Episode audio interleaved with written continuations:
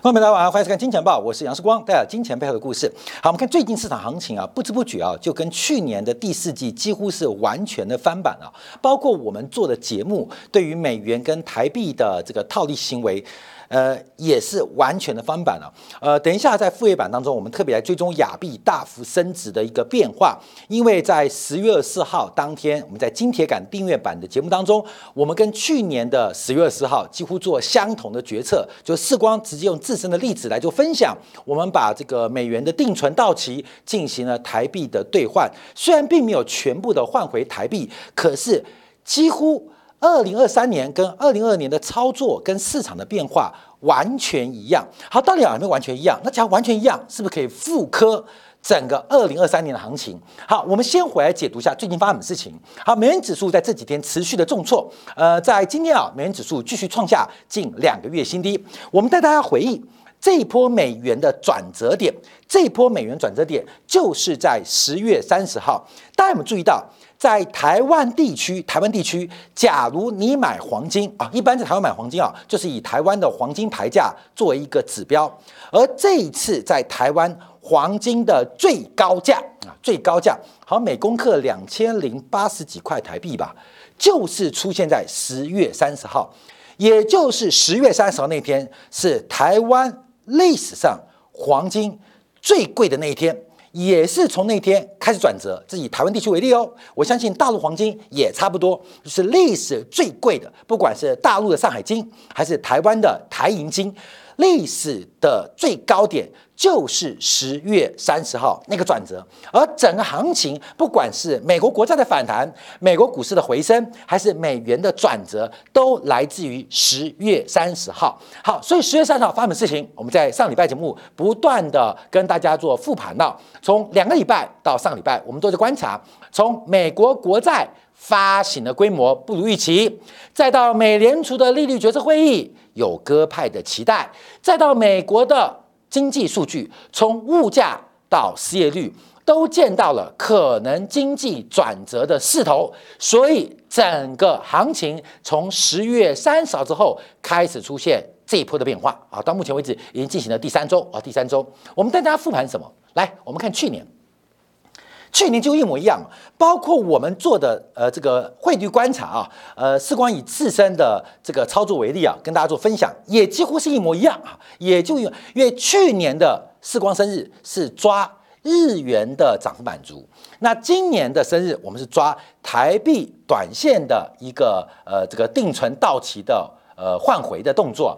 好，我们回去呀，去年，去年，去年，啊，去年，去年同样的是十一月四号啊，美联储的啊那个美国的就业数据啊，美国的就业数据，还有包括十一月三号，美联储去年倒数第二次考虑暂停加息的可能性海尔 for longer，就是那时候讲出来的，所以当时就有预判。美国升息周期即将来到结束，配合就业数据创新低，通胀数据放缓，再加上十月十一号发债规模低于预期，过没有？去年十月底到十一月发生的事情，在今年十月底到十一月完全走一模一样的故事，那行情呢，也完全一模一样的发展，所以。这行情啊，不知不觉有时候我们现在发现啊，很好做。就今年怎么走，就把去年怎么走来做观察。那假如同样的事情，我们说每个人啊，就是你做同样事情，不断的重复，那结果不会改变，你知道吗？就是我们常常做投资，你不设停损。你的结果不会改变。假如你的基本面、宏观经济了解不足，你的投资结果不会改变；你的技术分析没有突破，你投的结果不会改变。你一直在不断不断的重复这个过程，结果不会改变。所以我常提到，失败绝对不是成功之母，失败的妈妈是失败，失败的小孩还是失败。除非你改变你对这个市场的观察。的方法哈，认知的一种呃这个层次，你才有可能产生不同的结果。可是我们看到现在美国二零二三年最新过去三周发展，跟二零二二年同样时间从十月底到十一月的第二周、第三周一模一样的变化。所以难道是历史要再重演吗？同样是 App 峰会，同样是 App 峰会，这次 App 峰会我们看到这个习近平啊主席基本上呃感觉一展笑容。去年的时候是要解除解除清零的社会开放，所以所有事情几乎都是完全一模一样。好，这个完全一模一样，我们叫观察，因为大家又产生一种新的期待，就是美国的升息周期即将结束。好，这个升息周期会不会做结束？在两个礼拜之前，我不确定。在上礼拜我没有把握，到这礼拜，今天礼拜一，我可以跟大家讲，升息周期没有结束。为什么？好，等一下跟大家做说明啊。好，第一点观察就是我们常讲的美元取向，这是摩根斯丹利的一个经济学家啊，他发展发表出一个美元的微笑理论啊，就美元微笑理论，就美元的两端会强。中间会弱，那什么时候会强呢？第一个是全球经济衰退，所以美元会越避险情绪而走强；另外一种转强是美国的增长强劲，而美元独强。那美元什么时候弱呢？第一个是美国经济放缓，第二个是全球的增速高于美国，另外是全球增长。快于美国，所以美元的强势通常有两端发展，一种就是避险情绪啊，金融海啸啊，经济危机啊，市场不确定性，美元走强；另外一种是美国的经济因为美国超强带动了美元走强。那现在在哪边？现在哪边？所有人都认为美国经济叫软着陆，所以美国经济目前大家估计不是在这边啊，就是在这边。可大家注意到。汇率是两国货币交叉的比率，所以这个摩根斯丹利的这个经济学家分析很有道理，因为就是比较嘛，汇率是两国货币交叉的这个比率嘛，就是交换的汇率嘛，所以就交换的比率就是汇率嘛，所以本身美国经济增速能不能优于其他竞争对手竞争数，会决定美元的位置。现在有没有全球衰退的危机？有。有没有？大家觉得没有？好，因为不然美元会走强。另外一个是美国的增速开始逐渐放慢，甚至会输给日本的增速，会输给欧元区的增速，不然美元也不会转弱。所以市场的定价都在这个微笑曲线的下存啊，下存啊，下存，下存，下存，下存。然后，关键下唇厚不好哦，上唇厚是爱人比较多，下唇厚是被爱比较多，所以。大家要注意到，先走到下唇啊，下唇。那基本上我们要爱人比较多，不要老是被爱啊，被爱。施施与受比受更有福啊，所以先走到下唇啊，关下唇。但真的是下唇吗？你不要有误解啊，不要误解。所以不要看到一个下嘴唇厚的，你就以为啊，这个呃，他是很容易接受你的这个追求啊。现在美国经济在哪边？现在美国经济相对位在哪边？我们来看一下上礼拜五的数据。所以，我们第一个要提出啊，美国的升息周期或紧周期远远没有做结束，就是因为市场的定义，我们要做观察。好，第二个观察，美国现在最弱最弱什么地方？最弱最弱房地产嘛。因为我们看成屋销售数据，呃，虽然价格有高，叫有行无市啊，这个没有市场啊，成交量不算下滑。可是我们看到最新十月份的新屋开工出现了回升，这是一个非常奇葩的过程。因为目前美国消费者买房子按揭房贷利率仍然在百分之七以上，美国营建开发商他们拿到银行的贷款在百分之七以上更多。也就是一个以开发周期的呃比较长的房地产行业，美国银建业竟然愿意房地产呐房企啊愿意开工啊，这是一个很奇葩事情。在利息利率那么高，在财务成本那么高的背景之下，美国房地产的开工率竟然能够触底，而且反弹甚至回升，从新屋开工数。到营建许可都出现了优于预期的变化。我再次强调，被高利贷追，不仅没有跑路，反而回来发愤图强，开始盖起房子。因为房地产的建设周期相对于一般的回收周期是比较久的啊。我们做生意啊，可能做一些小吃店，像你家里开整个面店啊，这个回收周期大概就是八个小时。假如你做一个水果摊贩。你的账户回收周期不会超过四十八小时，又会烂掉哈。那很多生意啊，你看那个应收账款加上存货周期，大概一百八十天，就算是蛮长的。房地产中期啊，动辄就是几个月哈，而不是几个月，是十几个月或是几十个月。那这边对于财务、对于利率就会非常敏感。所以在高息的环境当中，美国房地产的企业。竟然跑去开工啊，跑去申请营建许可，这不是一个很诡异的事情吗？好，所以我们往下做分析。因为啊，他们是边哭边建，边建边哭。我们看啊，在这个 WestFaco 跟这个美国全美住宅建商建筑商协会所做的调查啊，因为美国的住宅的建筑商信心是连降四个月，你懂吗？边哭边做，边做边哭啊！这是台北街头上看到的，老板大拍卖哈。老板不在家，老板跑路特卖，就是这个写照。老板不开心，边哭边建，边建边哭，营建信心、建筑商信心连价四个月，对于未来景气非常悲观，创下近一年低点。可是房子照样看，营建许可可含泪含恨去申办啊！你讲懂？就像国民党投票给侯友谊啊，就是含泪含恨。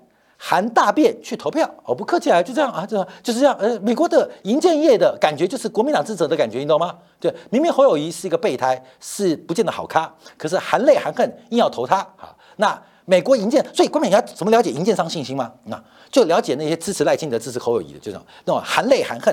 民进党怎么贪污？我为了抗中保台投给赖清德。为什么明明侯友谊从来不骂民进党，但为了下架民进党，我要投给侯友谊？从来不骂民进党的侯友谊，你要去支持他？那到底要支什么东西？所以没有关系啊，关键南军绿军都是聪明的，因为跟美国营建信心一样，就是含泪含恨去盖房，含恨含泪去投票，意思是一模一样啊，意思一模一样。好，那这边啊，我们就拉回正题，发生的事情就是美国的营建业的信心啊，美国房地产的周期，我们先不看价格哦，因为价格我觉得触顶了，可是从建筑周期是不是即将？要触底啊，即要触底。美国营建业整个房地产是作为所有企业的火车头，因为我们知道营建业啊，不管在美国，在这个大陆啊，在日本，其实都是一个火车产业，因为它拉动的项目很多嘛。房地产的量一出来，很多耐久材、电冰箱、电视机是不是都要换呐？事实上，连女主人都要换啊，连婚配市场都会好啊，对不对？所以对很多嘛，像这个韩国拍个片叫《美景之屋》嘛，大家知道吗？啊，要看个房子，什么事情都会发生啊，所以呃，就讲到《美景之屋》去了啊，好看这片子。所以我们看美国房地产的量。是不是即将触底？那假如一旦触底，我们先不要管价，银建业的周期反弹可能会给整个的物价带来想象不到的空间跟发展。好，观众说，我们注意哦，第一个，从微笑曲线观察，美国的经济有比别人差吗？还是全球即将进入衰退？好，看到没有？现在的微笑曲线什么段？哪一端？哪一端？好，我们要做观察。好，所以我们看一下，这是高盛在十月份发表的二零二四年前景报告，特别针对房地产的供应带的代表的一个紧张的观察啊，认为会延续到明年年底，所以房价还有持续坚挺的机会。那这边就出来了，供给端的问题。并没有被解决，整个美国房地产现在是没有流动性，可是供给不足的问题非常非常严重，不管是新屋供给不足，还是成屋供给不足，都非常严重。那假如供给上来了，会发生什么事？我们需求端不行啊，因为利率太高了。但现在房价能够撑着，是供给不足。那假如供给足会怎样？观众有想这个问题，房地产。作为整个景气产业的火车头的支柱产业为首，假如房地产的供给回来，那对于工人的需求，对于耐久材需求，对于商品原料需求，你觉得会有多大啊？你觉得会有多大？所以，公住房的供给的紧张局势的放缓，可能对于物价，对于通胀。会产生更大的影响。好，所以我们看一下啊，包括我们看到这个算是最最最最最最最最最鸽派的这个讲话，因为上礼拜是鹰派讲话，这礼拜轮到轮到鸽派讲话。芝加哥分行的主席古斯比他提到，住房通胀才是关键，通货膨胀是否会往这个百分之二的目标来发展，主要观察的是房价的通胀。也是美联储真正应该留意的一个问题，因为房价现在受到年增率极其垫高的影响啊，极其垫高的影响，所以目前房价的增速放缓房价中放缓，可是房价的绝对负担仍然是非常高的。所以最为最最最最最鸽派就主张降息的，比较偏宽松的股市比，他认为住房的通胀是关键。好，就回归哦，因为现在建商都是含泪含哭。含含含眼泪，含恨啊，在盖房，所以这个房子到底供应能不能上来，有效的缓和房屋供给量不足的问题，这大家做观察。好，另外我们看一下，这个是波士顿的主席柯林斯，他也是偏向鸽派的，他提到目前还不能取消进一步升息的可能性，他认为要坚持到底。好，关淼，为什么要抗击通胀？我在节目讲很多，因为美联储作为美国的央行。它必须要稳住持币者的信心，怎么稳住？假如物价一直上涨，是不是代表货币的购买力一直下滑？我是不是跟大家这样讲？这是很重要嘛？假如货币购买力一直下滑，就会像一九四七、一九四八、一九四九年的国民党政府一样，什么金元券、银元券、铜元券、铁元券，没有人要，那整个财政货币的基础全部崩盘。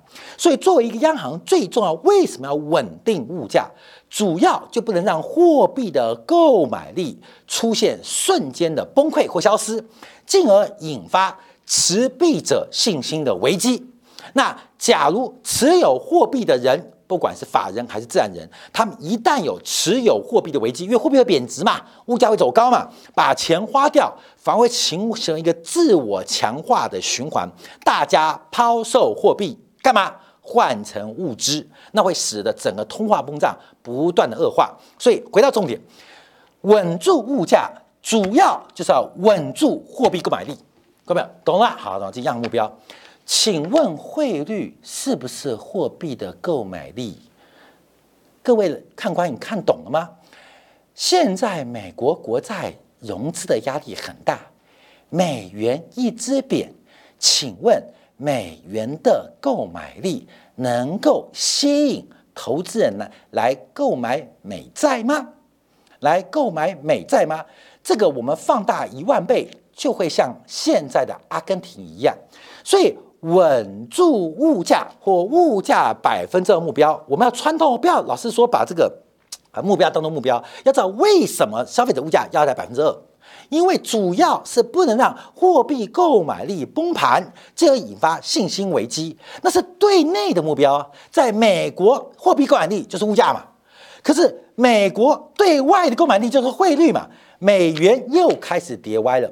去年的第四季，美元的大幅度的拉回跟重挫，使得今年年初美联储从原来的 higher for longer 变成 higher。higher higher 没有 longer 哈，所以我们特别观察，一个是通膨胀能不能趋于稳定，另外一个是美元在升息的最后一步出现了重贬，这对结束升息跟结束紧缩会产生非常非常严重的对立冲突。跟矛盾，按照目前美元拉回的速度，我们就可以大胆讲定，不仅美国的升息周期可能没有结束，美国的紧缩周期仍然远远未完。好，这是跟大家特别分享。好，我们休息片刻，就要回来观察亚洲货币的表现。这个亚洲货币啊，在过去几个礼拜啊，过去几天，过去几周出现大幅度的一个反弹。我们还是要特别观察的是，在 APEC 结束之后，中美之间的关系，尤其是习近平主席忽然。乐观起来。那对于 A 五十，对于沪深呃指数目前破底翻的成型，会有什么指向性？我们薛宾客在今天部分为大家做进一步的观察解读。